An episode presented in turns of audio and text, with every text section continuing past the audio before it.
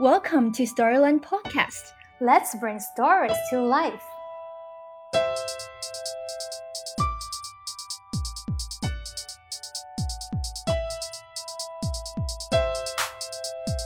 I would say that if I draw for other people, it's an artistic job, but it's a job.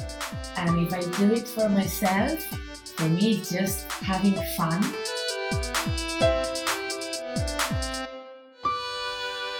收听故事星球播客全球童书作者采访计划的第七期节目，我是主播 Gina。今天节目中，我们邀请到的嘉宾是来自西班牙的插画师作者 Julia Sarda。她现在是一名自由职业插画师，与许多作家合作，为儿童作品配上魔幻又复古的插图，其中包括儿童经典作品，比如《爱丽丝梦游仙境》。绿野仙踪，还有魔法保姆 Mary Poppins，也有独立绘本作品 The Lists、Mary Who Wrote Frankenstein，还有 Sweep。不知道在听节目的你有没有好奇过，绘本插画师拿到了故事文字稿后是怎样开始为故事配上插图的呢？你可能会想，绘本插画师的角色难道不是把文字作者的画以图画的形式呈现出来吗？但 Julia 并不是这么认为的。她认为，好的插画应该是能够给故事提供一层新的意义的。她在这期节目中分享了她的完整作画过程，以及她是如何从为迪士尼的延伸产品做色彩师，到即将在明年要出版首部独立著作的绘本作品。现在，我们就一起来听听我与 Julia 的访谈吧。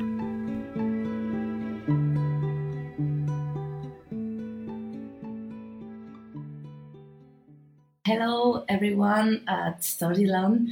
Uh, hello, all the listeners. I'm Julia Sarda. I'm an illustrator from Barcelona, and I'm gonna talk you about my creative process and lots of things regarding illustration. And thank you so much for listening. I hope you find this interesting. Hi, Julia. So you have illustrated a lot of works, and many of them are in collaboration with other children's book authors such as Linda Bailey, Louise Greig. Once you have the words of the story from these authors, how do you go about with your illustrations? It can be a, a quite different process each time. I usually try to just read the story like thousands of times until I found a kind. it's it sounds obvious, but but it's really necessary to find the connection between yourself and the story, and then when I have this small thread, I try to to grab it and and and make it grow and relate this inspiration, this small small inspiration that I found, uh, uh, this point of connection that I found uh, between the text, the meaning of the text, the poetics of the text, the, its own universe, and try to relate it with mine. And then I, I to do that, I, I just start making lots of research um, in different disciplines, uh, different from illustrations like cinema, music, uh, whatever, all the paintings or uh, textile art or uh, whatever thing that I can use for for to find inspiration and, and try to make this universe grow. When I find these these these small pieces of the universe, I try I start to build it all. And then when I've got this, the rest is super simple. I just have to start drawing and sketching and playing around, and it just continues growing and growing until I just uh, pick up the text and start to making the organization thing and pagination and composition and think of, of the nice narrative and, and all that.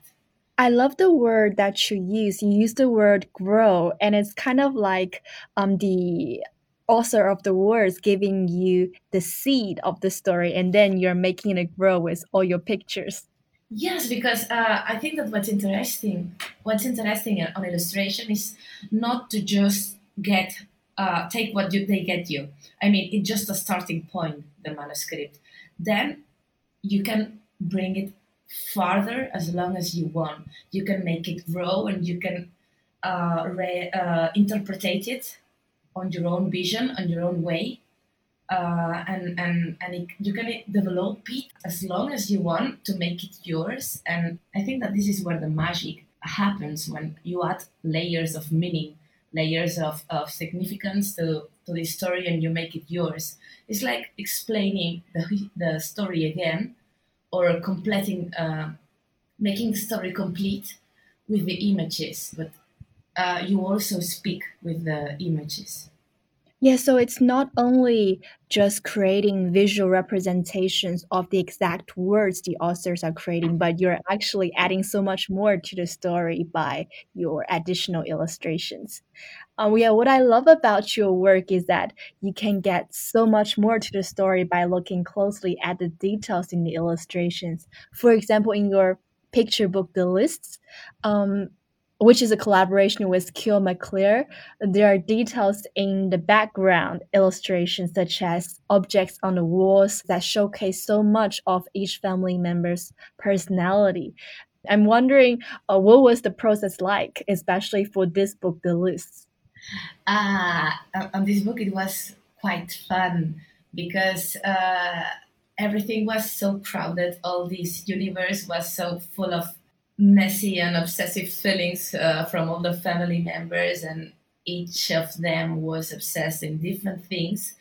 Building all these um, complements of the story was super fun, and I think that. Uh, as I see it, they are very important because they make the story more profound. And as a kid, I used to mm. love to get lost on the page um, for hours. It was my my way to read the book. I used to stare at the illustrations for hours and hours, and discovering all these small details was one of the most important parts for me as a reader. So I try to just keep uh, doing these things as well as, as it's something that I, I really enjoy as an adult.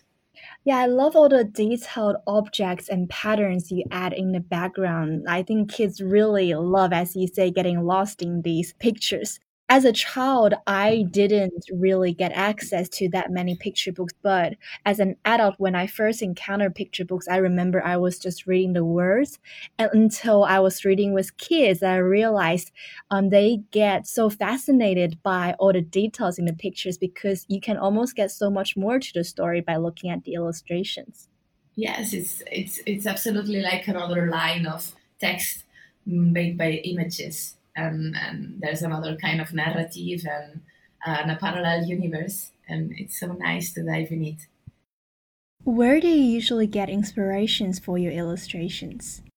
Uh, for me, the most important thing, or, or the, the more uh, easiest way, is just to keep learning from the people you admire. But um, creating a, a book and building a universe is much more than only drawing figures and backgrounds and landscapes.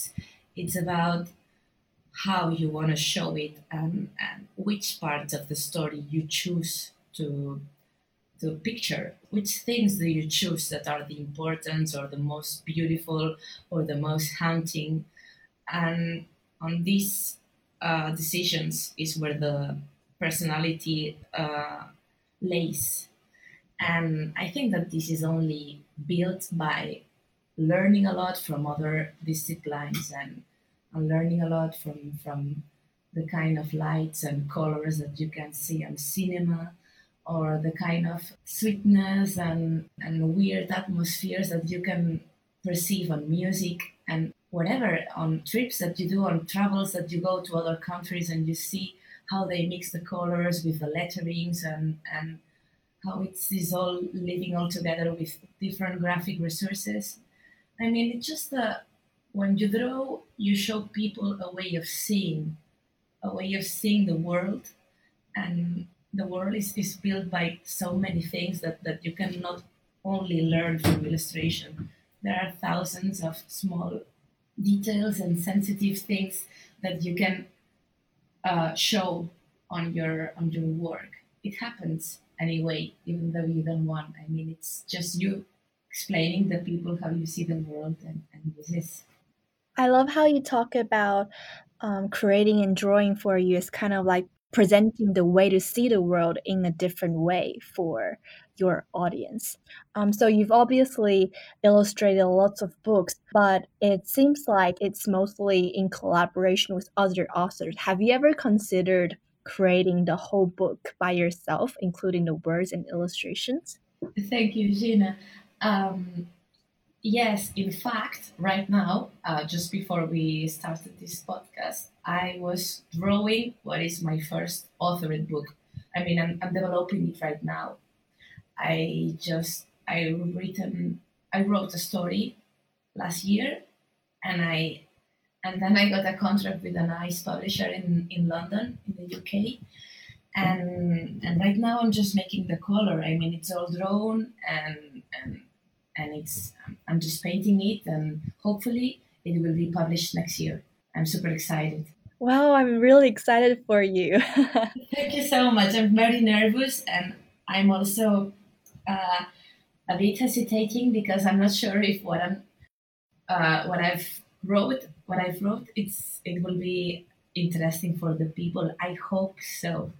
Obviously, you're still creating the book now, but have you found any differences, particular differences between creating the whole book by yourself and um, collaborating with others? Of course, a lot.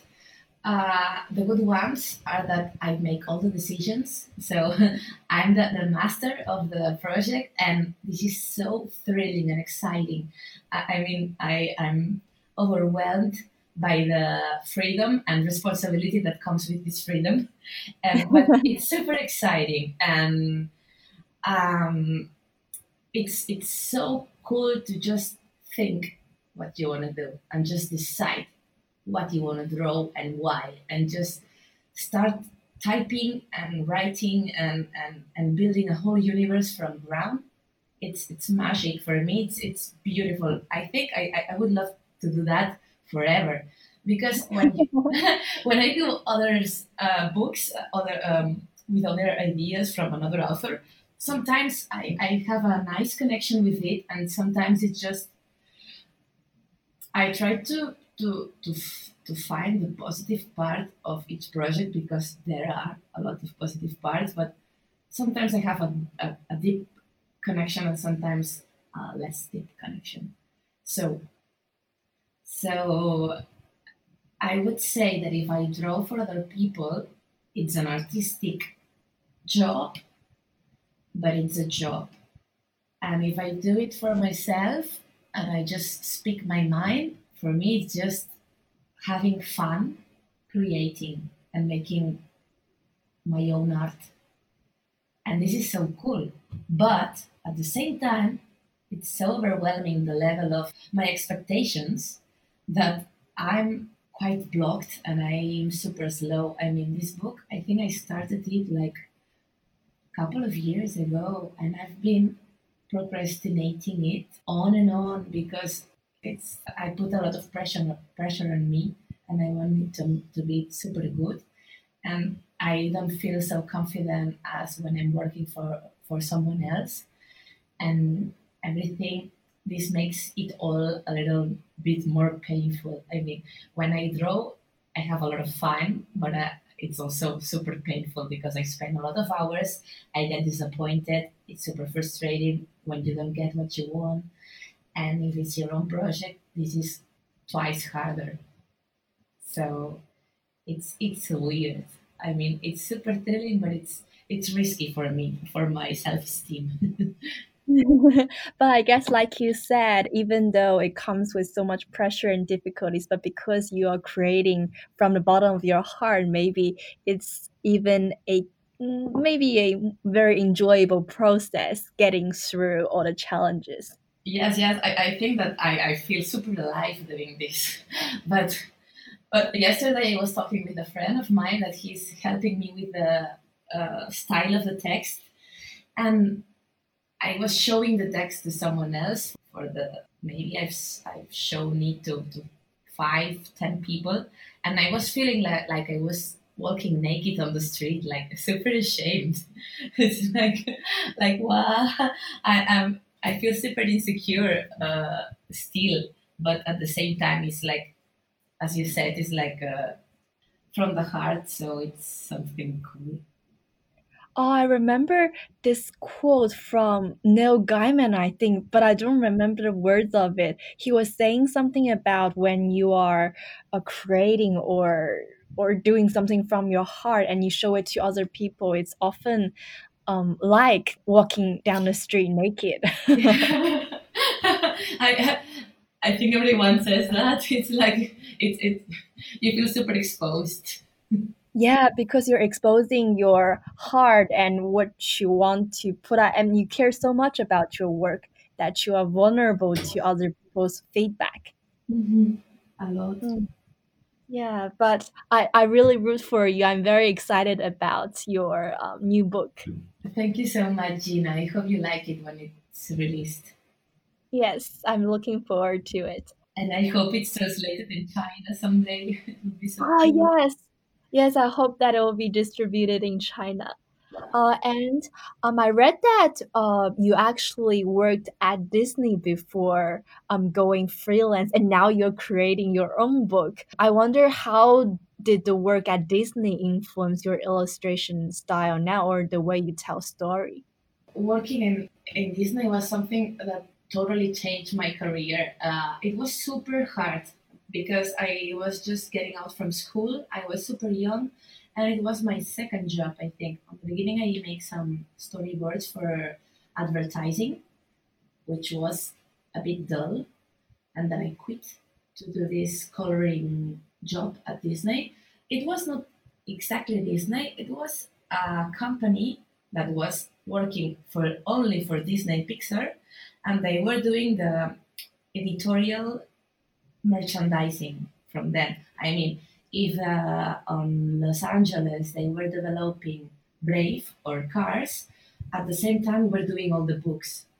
Uh, so the books and the movies were released at the same time, and I was doing the color uh, stage of this process. So there was someone that was making the line, the layout. Sorry. Then we sent that to LA, and they corrected it they send it back to us. Someone else was doing the line.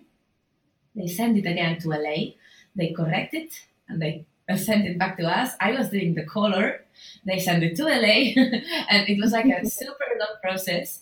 And on the on the end, it was like a chain uh, job because I was not drawing for a couple of years. I was only making color but I learned so much. I learned how to use uh, my tools properly, my my Photoshop and computer properly. I learned how to be fast and and how to make decisions and how to react and how to be a professional eventually. And I I, I my level just my, my quality of my, my my work just went just super uh, higher because there was so much pressure and so much work. It was super stressing. I mean, they worked super hard there.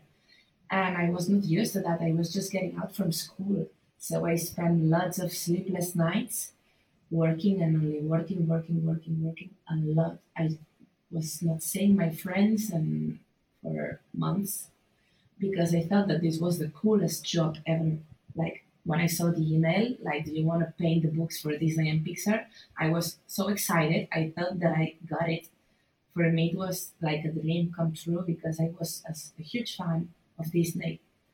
But eventually, the fact that I was only doing the color, the fact that I was supposed to paint only Disney style, uh, to just make the Disney magic it was a bit sad for me because I wanted to also say something, and the main goal of this job was that no one uh, could realize that it was me who was painting. You know, you just have to be just like one person, like Disney, and this was a little bit um, asphyxiating on the end, and eventually I needed to try something else and to start uh, drawing again and finding my style again and deciding and, and changing projects, switching uh, tones and, and styles and universes because it was too claustrophobic for me. It was always the same and a lot of pressure and and it was not challenging anymore eventually. Mm. But but it was uh, the best school that I could ever been to. Hmm. So now that you can go freelance, you can get your name out there and also maybe work in a more free way, I suppose. Yes, and thanks to my agents um, uh, that are so cool, I'm with a Amy Kitcherside at Pickled Ink in London and Rebecca Sherman in Writers House in New York.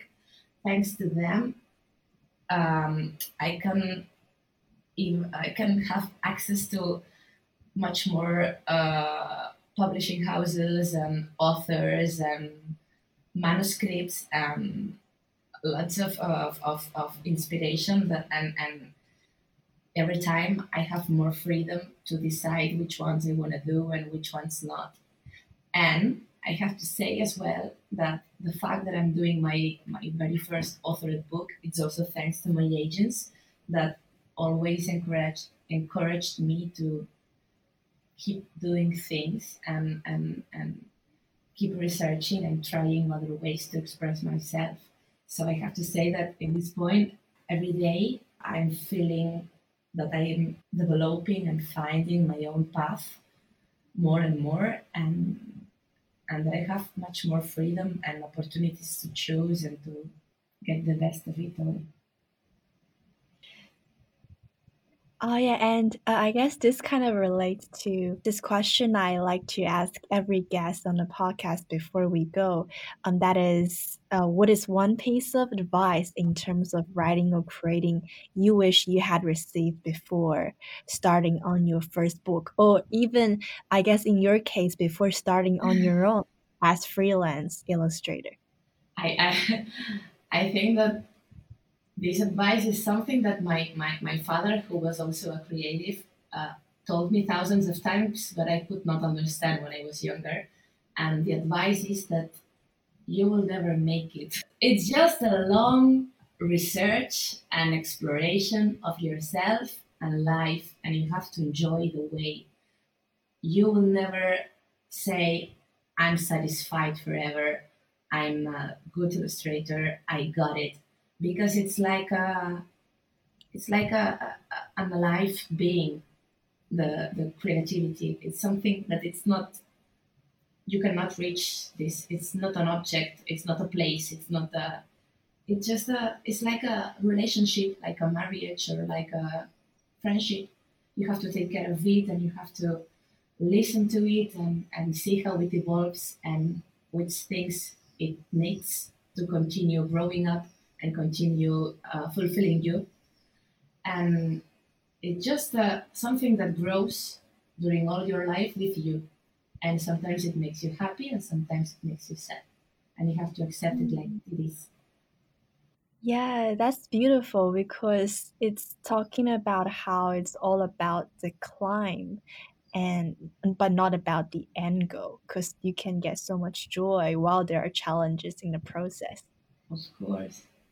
Oh, thank you so much, Julia. That was so inspiring to hear about your journey, and it's so excited to be hearing about that you'll be having your first um, book created all by yourself next year. Thank you so much, Gina, and thank you so much for, for having me in your podcast. Uh, it's such a big honor, and thank you to all the listeners. 这一期故事星球播客全球童书作者采访计划就要结束了，欢迎大家在喜马拉雅、荔枝或是其他播客平台搜索 Storyland 故事星球，订阅我们的节目，第一时间听到我们连线全球童书作者们的声音。在微信上搜索 Storyland 故事星球服务号，可以关注我们的公众号，了解更多在故事星球发生的故事。我们下一期再见。